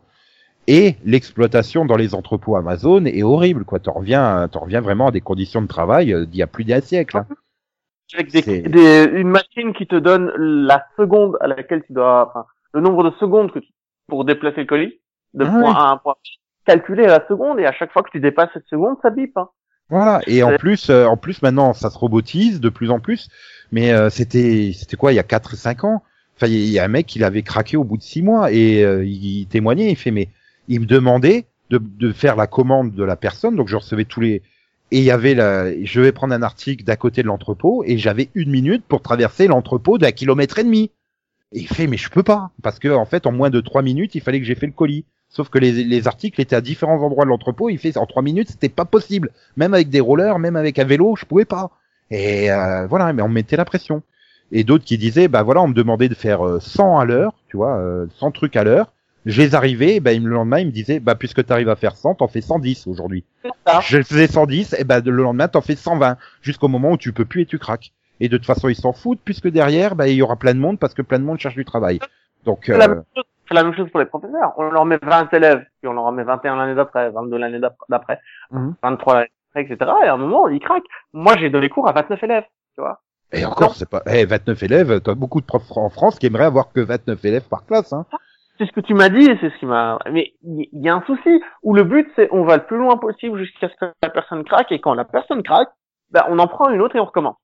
Tu Ou- vois? On, on Ou se fait alors, ou tu, tu lui laisses deux semaines pour récupérer et tu lui mets une barre juste en dessous de l'endroit où elle a craqué, en fait. Oui, mais alors deux semaines non payées. Faut pas déconner. Ah bah oui, non mais, si, payé. Ah. Mais en maladie, donc c'est la sécu qui paye, tu vois. Tu, tu, tu le vires et tu le reprends après parce qu'il était sous contrat. Voilà. Non, non, Tu le vires, comme ça après tu peux lui faire des, co- des conditions un peu moindres. Tu payes pas l'ancienneté. c'est horrible. C'est Ah horrible. mais voilà, et Amazon. c'est- on vit. Mais tu sais, c'est le, le pire, c'est qu'en plus, à Metz, il va y avoir un entrepôt Amazon qui va être créé en bordure de Metz. Et tous les politiques à Metz sont super excités parce que ça va créer 3000 emplois. Je, je vois exactement la maire de South Park qui, qui est... Euh... bah, c'est génial, mais attends, Oui, mais les, les commerces, ils fonctionnaient avant. Pourquoi dire, ces gens ne réfléchissent plus on, Ça va créer 3000 emplois, mais ça va peut-être en faire perdre 2799. Au final, tu as une création nette d'emplois de 122, euh, de 100, de 100, de 101. Tu vois, et, et ça, c'est quelque chose qui m'inquiète chez les gens. Alors, je sais pas ce que sont devenus les centres commerciaux en France, mais euh, à, en- à Bruxelles, il y en a, il y en a quelques-uns. Tout le premier étage du centre commercial a été remplacé par des snacks, des, des de, la, de la- nourriture rapide en fait. c'est les centres-villes. C'est les centres-villes qui sont comme ça en France. Oui, en fait, euh, tu vas en France, les centres-villes, c'est maintenant c'est un snack, une banque, un opérateur mobile, un snack, un kebab, une banque, un opérateur mobile. Et de temps en temps, au milieu, tu trouves un commerce à l'ancienne, peut-être de vêtements ou de bibelots, euh, qui a résisté, tu sais pas pourquoi. Mais, euh, mais c'est pareil quand on a ouvert les, les zones commerciales en, en, en extérieur de, de, de Metz. Euh, oui, mais c'est super, il va y avoir la halle aux vêtements ou je sais plus laquelle enseigne qui va s'y installer. Et je fais, mais il faut pas rêver, elle va pas rester en centre-ville. Elle va pas avoir une boutique en centre-ville et une boutique à 5 minutes de là en, en extérieur. Bah ça a pas raté, hein, la boutique de centre-ville, elle a mis la clé sous la porte. La création nette d'emplois qui compte, pas les 3000 emplois que tu crées Et il n'y a pas eu de création d'emploi parce que qu'est-ce que j'ai vu en allant dans le magasin, dans la zone à l'extérieur? Eh ben j'ai revu les employés que je voyais dans le magasin euh, en, en centre-ville. Donc en fait, ils ont fait que déplacer le magasin et les employés. Il n'y a pas eu de création. Sauf que ça vide le centre-ville et tout ce qui est petit commerce à l'ancienne, euh, bah, comme on voit avec les Stotch, quoi. C'est monsieur et madame qui tiennent leur commerce. Et bah, eux, ils sont obligés de mettre la clé sous la porte parce qu'il n'y a plus personne dans le centre-ville. Plus personne ne vient, plus personne ne consomme.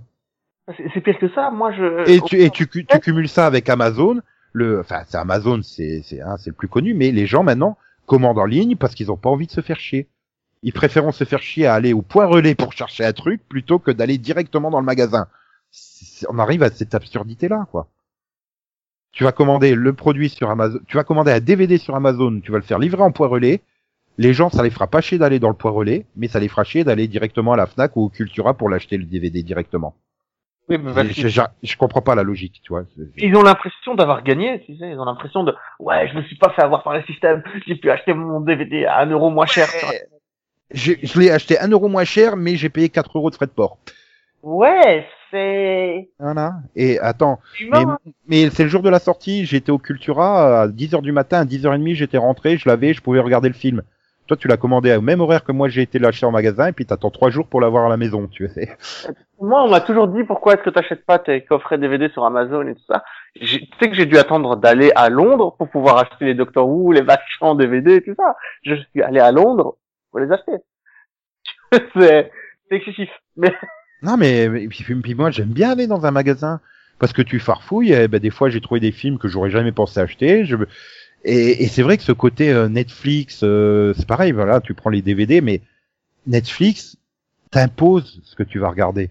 Par le fait de créer ta propre liste d'envie. Et puis après, à partir de cette liste-là, on te met tel, tel, tel programme en avant.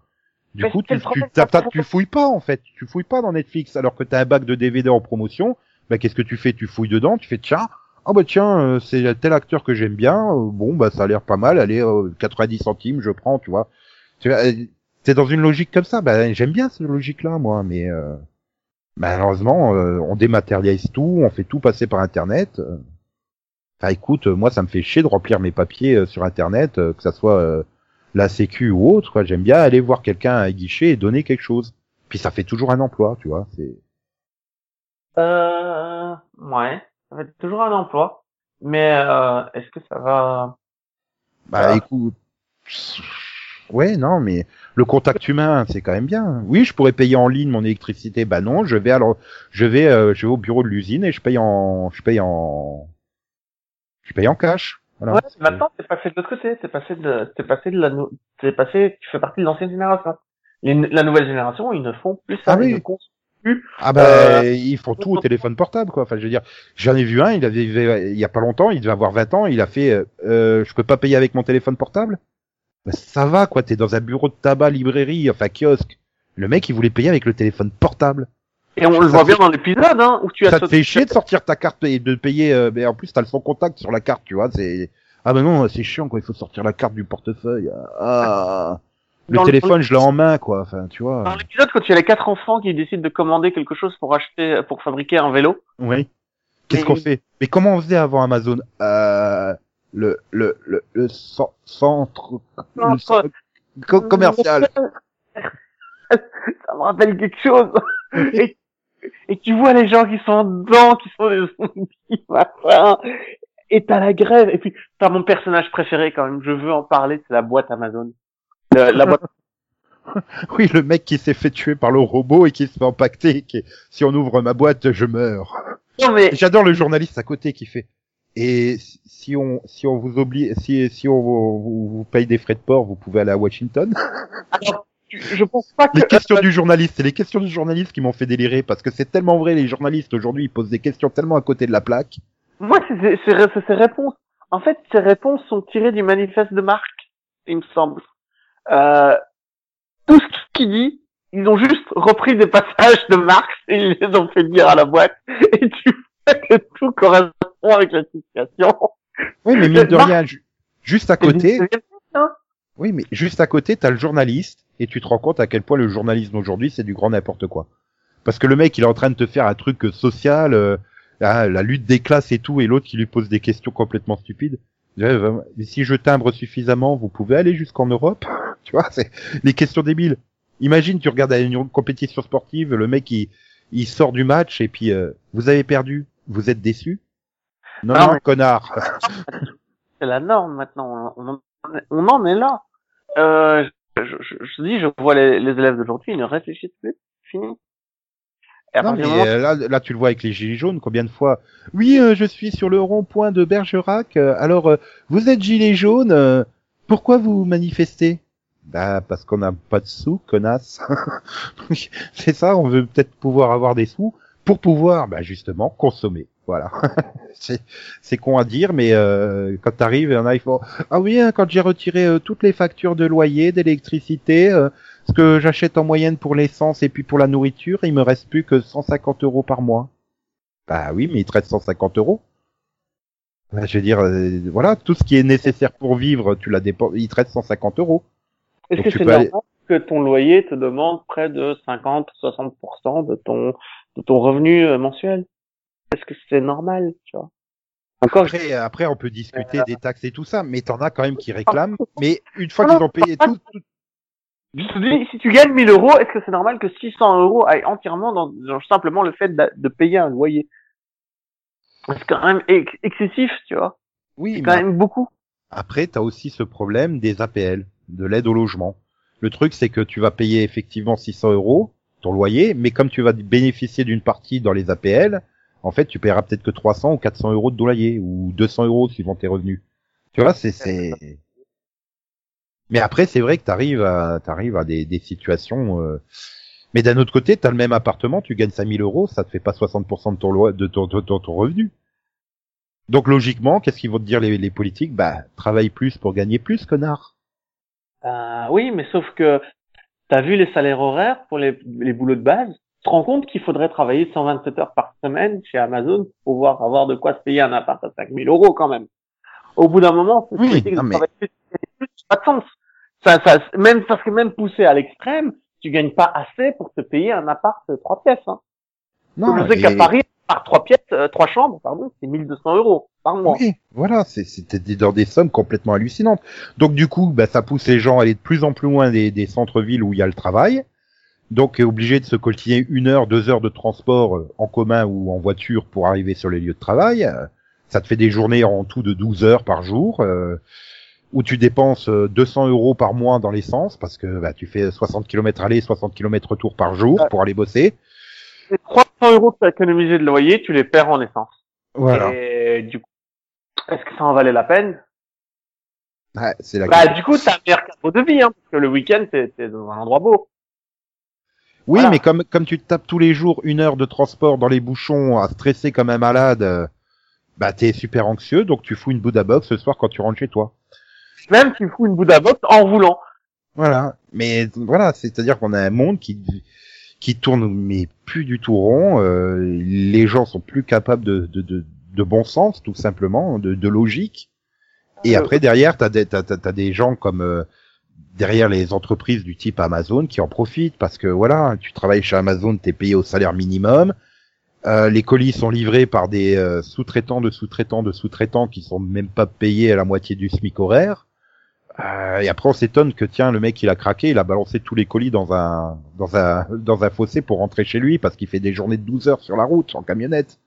C'est Et on euh, va lui en parce que nos affaires sont pas arrivées. Et Voilà. c'est super, superbement bien montré dans l'épisode. We one our stuff. C'est même pas, c'est nous voulons nos, nos- nos trucs.